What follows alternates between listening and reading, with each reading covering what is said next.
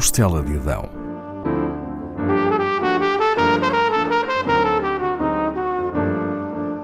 Com Paula Castelar.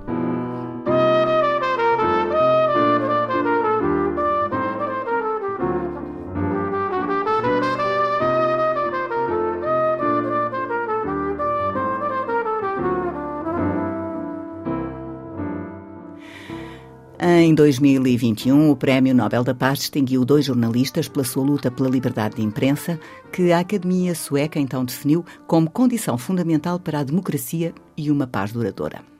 Os laureados, o russo Dmitry Muratov e a filipina Maria Reza, sabem que a procura da verdade pode pôr em risco as suas vidas.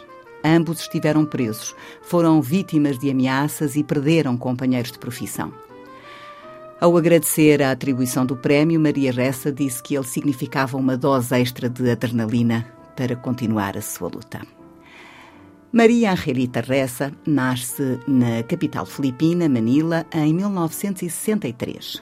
Quando tem um ano, ela e a sua irmã ficam órfãs de pai.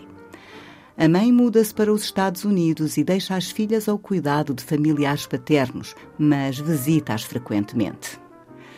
A mãe torna a casar e vai buscá-la e a irmã para viverem com ela e com o padrasto nos Estados Unidos.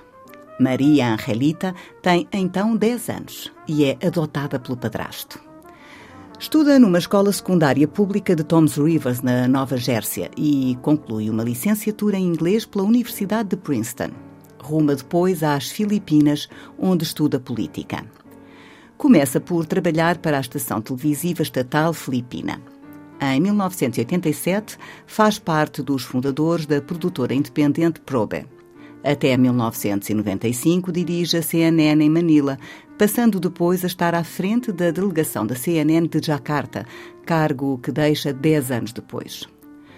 No período em que trabalha para a CNN, investiga redes terroristas na Ásia, especializando-se no tema. Assina livros sobre o terrorismo no continente asiático e leciona na Universidade de Princeton e na Universidade Pública das Filipinas.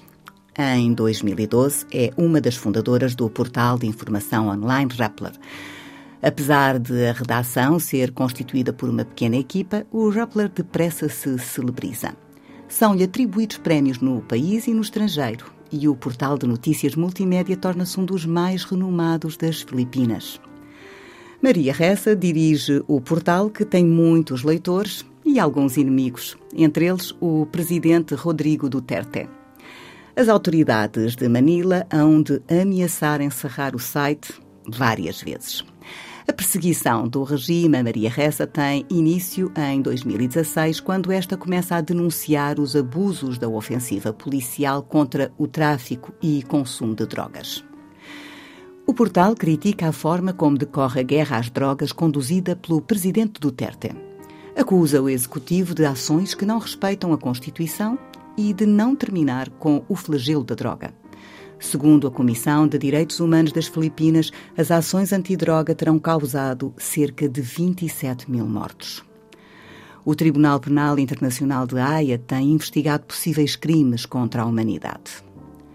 O portal informativo que Maria Reza dirige denunciou ainda campanhas de desinformação orquestradas pelo regime.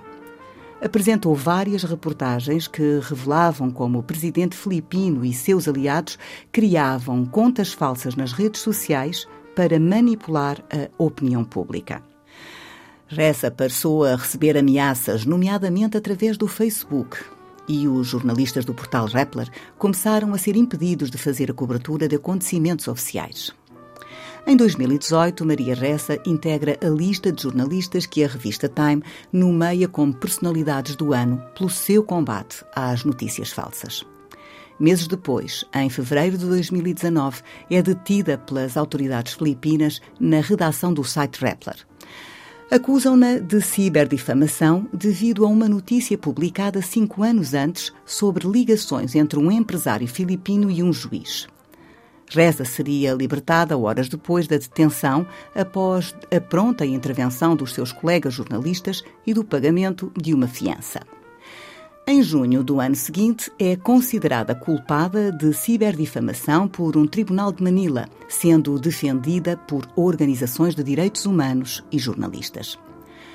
O Rappler já enfrentou 11 processos de investigação e casos judiciais instaurados pelo executivo filipino.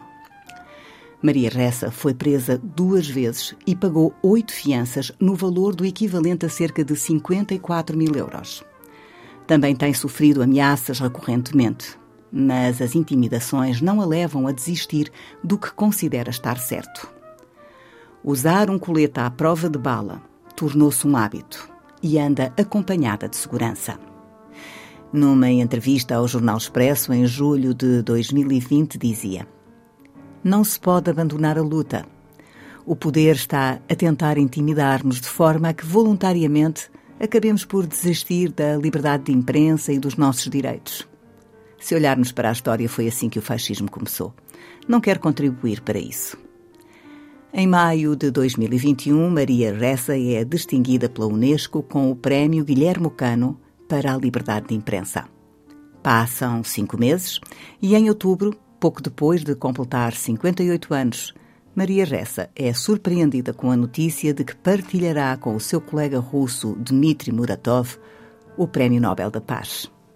Foram necessários alguns dias para que as autoridades filipinas reagissem um porta-voz do presidente Rodrigo Duterte felicitou publicamente a jornalista. Disse também que ela ainda teria de responder na justiça por vários crimes e que aquela atribuição do Nobel era a prova de que a liberdade de imprensa estava viva nas Filipinas. Se Maria Ressa for condenada à pena máxima em todas as acusações de que é alvo, arrisca uma pena de 100 anos de prisão.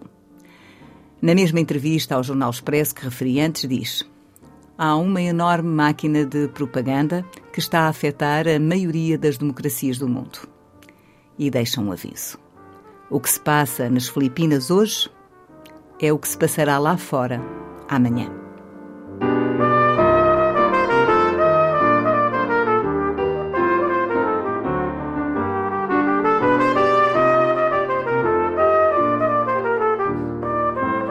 Da Costela de Adão, com Paula Castelar.